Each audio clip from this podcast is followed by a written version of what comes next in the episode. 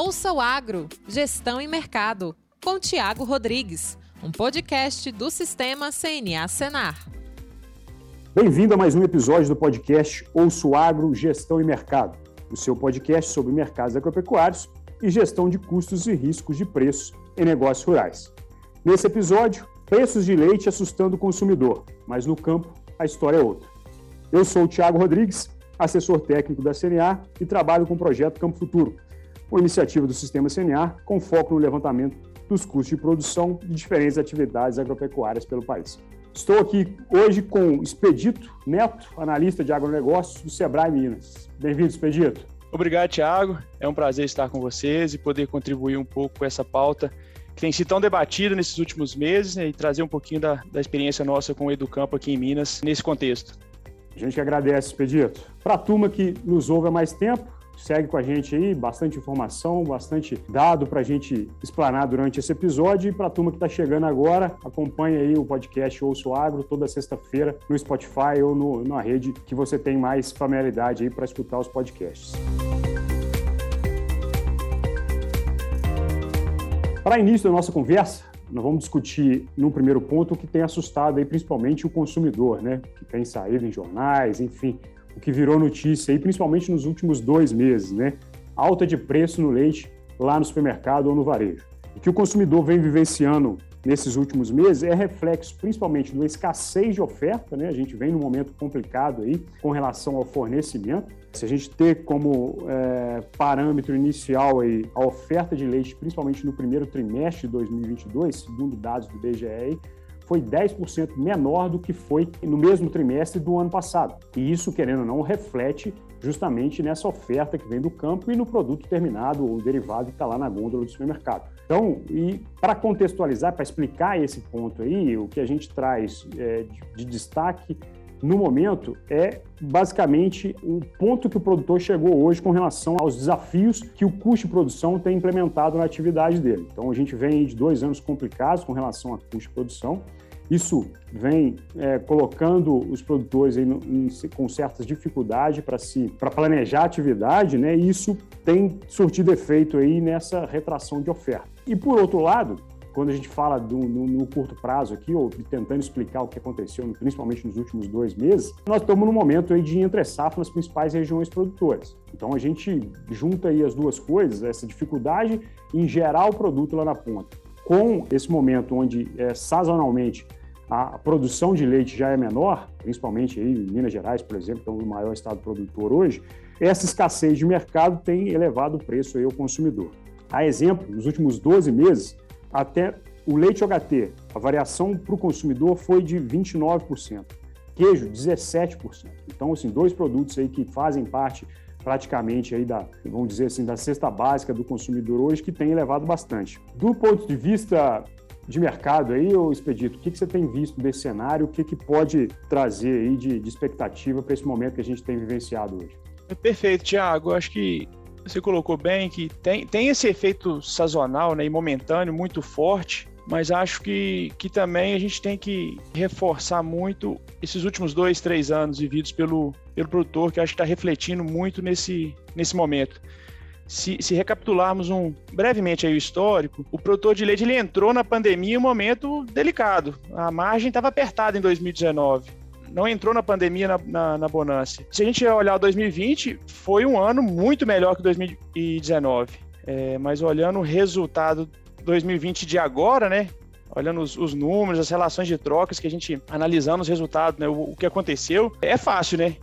É, a gente olhar para trás e ver que os índices foram bons, a relação de, de, de, troca foi boa. Mas se a gente pensar direitinho aí como, como foi isso lá em 2020, né, o que, que a gente viveu, toda insegurança, o medo, vários familiares. Foi um cenário, um momento vivido muito, muito complicado. A gente relembra esse momento, né? A gente relembra a dificuldade que foi tomar a decisão naquele momento. A gente não sabia o que seria do preço de leite, a gente não sabia o que seria do mercado de insumos, como que, que isso tudo ia se comportar, se muitos produtores com terraplanagem feita, né, para construir, constrói ou não constrói. Enfim, foi, foi um momento realmente muito difícil de tomar decisão, que, que realmente comprometeu, obviamente, o resultado, né? Futuro de o crescimento das fazendas. E aí veio 2021, que foi um ano muito mais apertado de margem, os insumos dispararam, a inflação 2021 já foi maior do que o aumento no preço do leite e viramos para 2022 aí em baixa.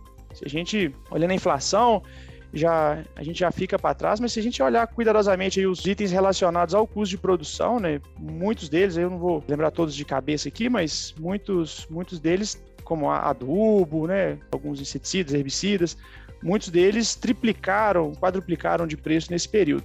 Então, diante disso tudo, acho que o, a, a produção de leite vem sofrendo bastante com essa instabilidade, né? Esse, esse cenário que é bastante delicado e tem ficado bastante complicado aí para o produtor gerenciar a sua fazenda diante dessas incertezas.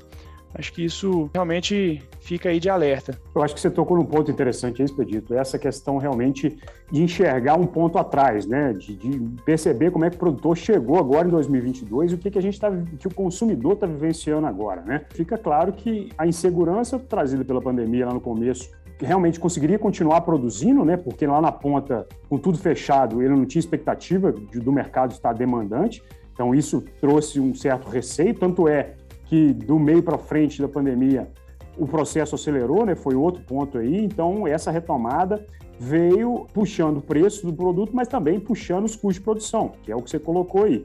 E nessa linha, com base nos dados do projeto Campo Futuro, nos últimos 12 meses, o custo de produção de leite aumentou 25%, enquanto o preço que o produtor recebeu pelo litro de leite comercializado foi 21% maior apenas. Então a gente está falando aqui do momento onde o produtor tem a sua margem realmente comprometida no campo e está vendo do outro lado, que é a ponta consumidora, reclamar especificamente daquilo que está trazendo a aflição no momento, né? que é o preço do produto lá na gôndola do supermercado. Né? Então, além das margens apertadas, Outros fatores, como a, a suspensão da subvenção ao crédito também, que a gente vivenciou no início do ano, né, principalmente crédito oficial, que ficou interrompido aí, travou um pouco do produtor, né, principalmente para as despesas relacionadas a custeio, que ele estava imaginando aí um auxílio, principalmente aí no, no, fluxo de caixa dele. Com isso, a gente dá para dá ver que no campo a situação não está tão favorável assim. Então, Expedito, dentro do projeto do campo, como é que vocês têm visto o cenário de custo para o produtor? Hein? Ô, Tiago, nosso, nosso fechamento anual de 2021, o custo aumentou quase 30%, 27%, é, basicamente, em 2020, em relação a 2020, né, de 21 para 2020. Se avaliarmos o custo dos últimos 12 meses, aí nesse caso nós, nós estamos sobrepondo, né, avaliando o segundo semestre 21 com o primeiro semestre de 2022, né? Vamos considerar assim, sobrepondo parte desse, desse ano de 2021 é, a gente já já está constatando aqui um aumento de 16% em relação ao ano 2021 fechado mesmo tendo esses seis meses sobrepostos. Então, a expectativa é que para o ano de 2022, o aumento no custo de produção seja novamente em torno de 30%, né? Em 22 em relação a 21, a gente já tá, tem essa expectativa nesse aumento. E o jogo tá ficando sério, Thiago o jogo tá ficando sério, não, não dá para continuar no leite sem um, um nível de, de gestão assim muito alto. Tem um conceito que eu gosto de usar bastante, que é as empresas geralmente não conseguem ajustar os custos com a rapidez suficiente para compensar a queda nas receitas e vice-versa, né? Resumindo, quando o preço do leite está baixo, na maioria das vezes, o produtor não consegue reduzir o custo de produção na mesma velocidade. O que acontece muito são ações imediatistas relacionadas basicamente a fluxo de caixa, que acometem na produção de leite e que muitas vezes acabam acontecendo, né, comprometendo o custo de produção futuro, aumentando o custo de produção futuro. Muitas dessas ações imediatistas, é, vai cortar concentrado, vai vender novilha, segurar alguma vaca que improdutiva. Enfim, tem, tem uma série de ações que são tomadas que muitas delas no imediatismo acabam não sofrendo efeito nenhum em termos de custo de produção, mas comprometendo o crescimento da fazenda, a taxa de crescimento, ou comprometendo o custo de produção futuro. E aí, quando o custo responde, quando o preço responde, né, o preço aumenta, geralmente a gente não consegue aproveitar, né, surfar essas ondas de bons, de bons preços de, de, de leite. E aí eu, eu reforço sempre né, que o custo de produção é uma questão de estratégia da fazenda, não é uma questão imediatista e aqueles produtores que tinham uma estratégia, que estavam organizados e preparados com um bom nível de gestão, eles surfaram bons momentos durante esse período, tiveram boas oportunidades, é, a gente for pensar em, em produção de, de silagem de, de, de, qualidade, a gente trabalhou com preço subiu, mas a gente tinha silagem produzida com preço de adubo anterior bem, bem inferior, né? Então a gente teve volumoso aí de boa qualidade por um, por um bom período de preço de alta. E a gente, por outro lado, viu produtores que quiseram surfar a onda do preço, compraram vaca, aumentaram a produção, o preço não respondeu depois e teve que comprar silagem de 400, 500 reais a tonelada para suprir esse rebanho e aí o resultado a gente já sabe. Então, esse é um ponto que, que eu gosto de destacar, dos produtores realmente terem essa estratégia e, e ter um custo de produção equilibrado, independente do mercado. Né? A ideia aí é destacar justamente esse ponto, né? Se está complicado tocar atividade no dia a dia, imagine investir. Né? Essa é uma pergunta provocativa para a gente entrar aqui mais, mais a fundo nesse direcionamento do produtor que está imaginando hoje investir na atividade, né? Você já colocou e já fez um preâmbulo aí para a gente nesse sentido, né? O produtor que tem um lado gerencial forte, que conseguiu estruturar a propriedade nesses últimos anos, está vivenciando um momento onde ele realmente pode aí partir para a questão de investir realmente na atividade, né? em trazer a atividade para um outro patamar, porque os resultados que ele tem obtido até agora são satisfatórios. Né? Então, desse ponto de vista, a outra vertente que a gente quer debater aqui é principalmente para alertar o produtor, pensando em tomar essa decisão, como ele pode fazer isso gerencialmente de forma mais controlada, de forma que ele consiga colher os frutos do investimento. Né? Dentro de uma propriedade hoje é, típica aí de, propriedade, de, de, de produção de leite, a gente tem hoje aí de 40% a 50% do capital imobilizado em terra. Se a gente for discriminar o restante dos itens aqui, animais vai representar em algo em torno de 25%, benfeitorias 15%, máquinas 10% e forrageiras aí fechando essa divisão. Né? Então, isso tudo é estoque de capital que o produtor tem mobilizado hoje. E a partir desse estoque de capital, o produtor consegue tomar muita decisão a nível gerencial da propriedade, porque o que a gente tem hoje bem claro no dia a dia é o que ele tem de custo operacional ou custo variável que ele está vendo ali sendo desembolsado ponto a ponto. Mas na hora que ele para para entender, é, principalmente pensando em investimento, né, em investimento aqui em estrutura, por exemplo, ele tem que saber que aquilo ali vai, vai ser imobilizado e aquilo vai se tornar custo fixo dentro da atividade. Então, dentro desse ponto de vista, o Expedito, por onde que deve passar o planejamento do produtor para decidir investir na atividade?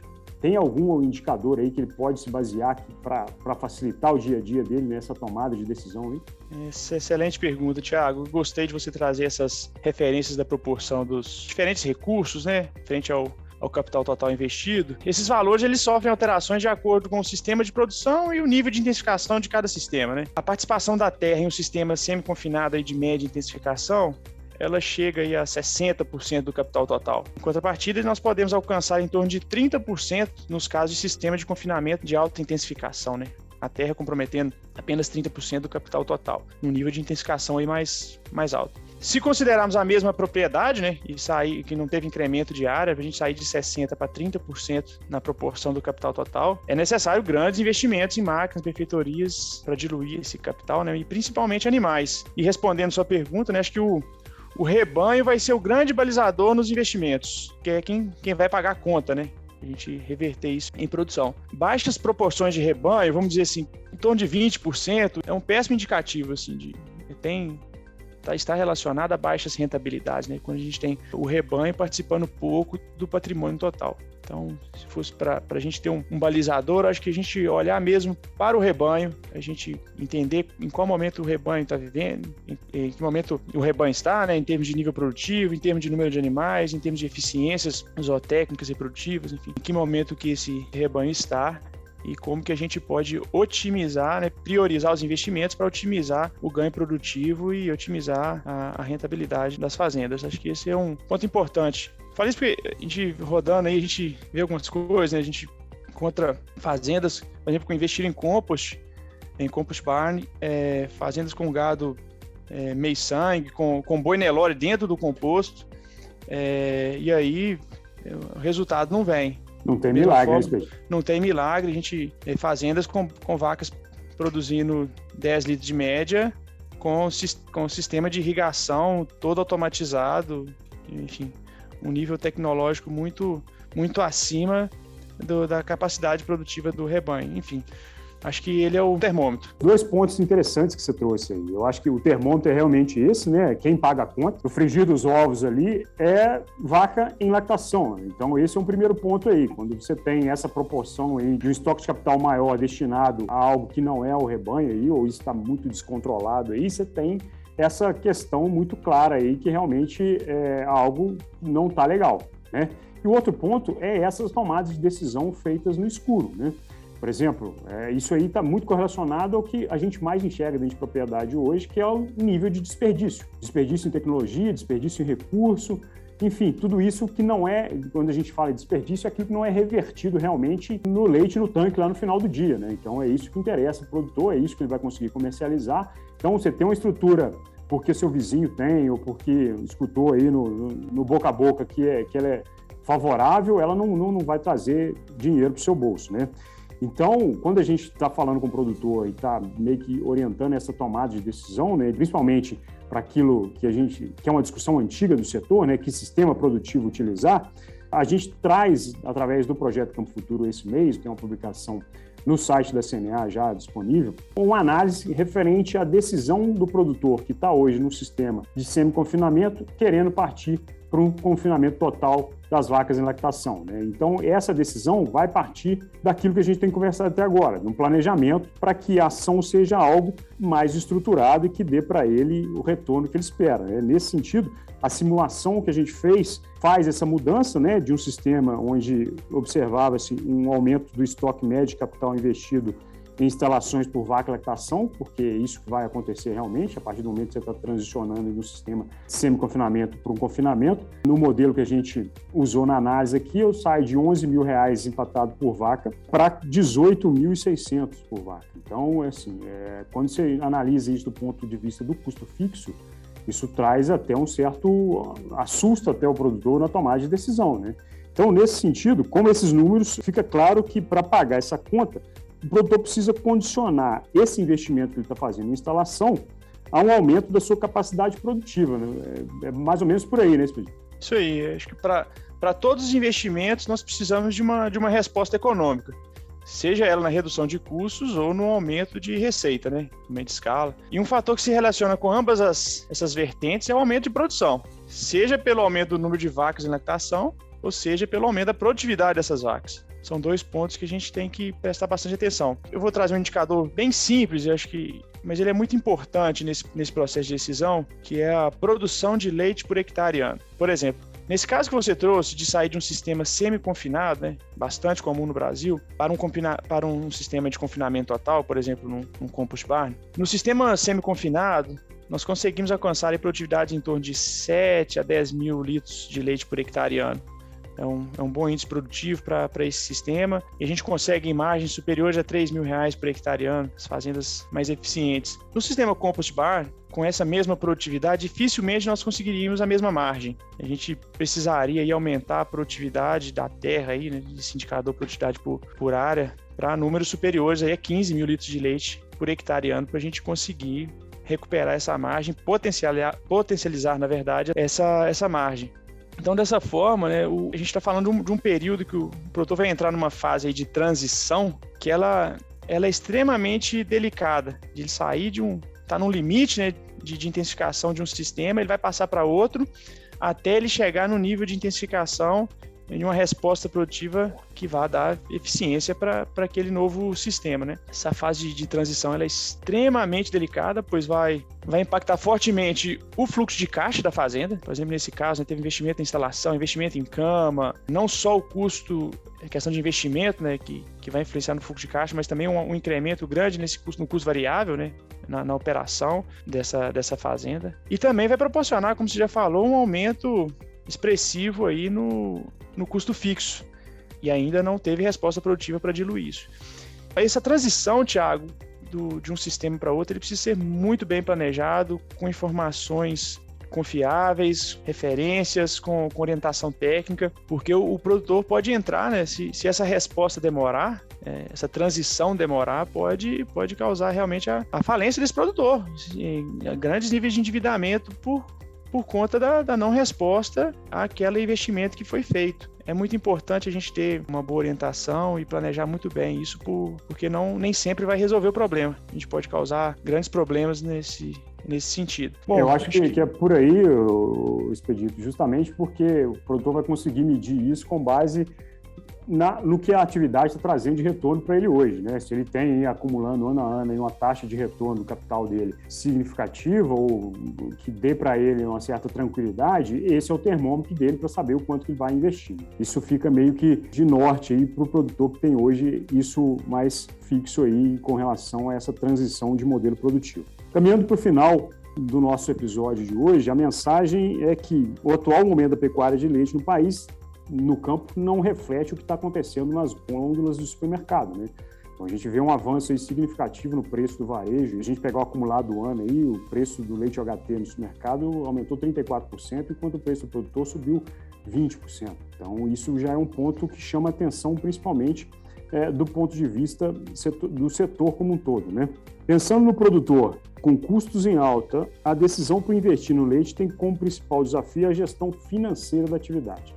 Essa é uma mensagem que a gente traz aqui, principalmente para que o produtor tenha ciência de que tudo que ele trouxer para a atividade ou a decisão que ele tomar vai ser revertida realmente é, naquilo, na, na, no, no, dia a dia dele. Né? Então, ele tem que conciliar o fluxo de caixa, a capacidade de investimento dele, com o retorno que ele espera, para aí sim ele conseguir fechar esse planejamento. O pessoal que nos acompanha, os pontos debatidos aqui nesse podcast podem ser melhor elucidados numa publicação que o Projeto Campo Futuro traz no site oficial da CNA, né, com o nome Ativos do Campo, onde a gente debate realmente qual que é o impacto financeiro da transição do sistema produtivo na pecuária de leite. É só acessar o site da CNA, cnabrasil.org.br e baixar a publicação. Ao pessoal que nos ouve, muito obrigado por mais uma vez acompanhar conosco esse episódio. E obrigado, Expedito, pela, pelo, por aceitar o nosso convite e por trazer as informações. Tiago, muito obrigado pelo convite, obrigado a todos os ouvintes.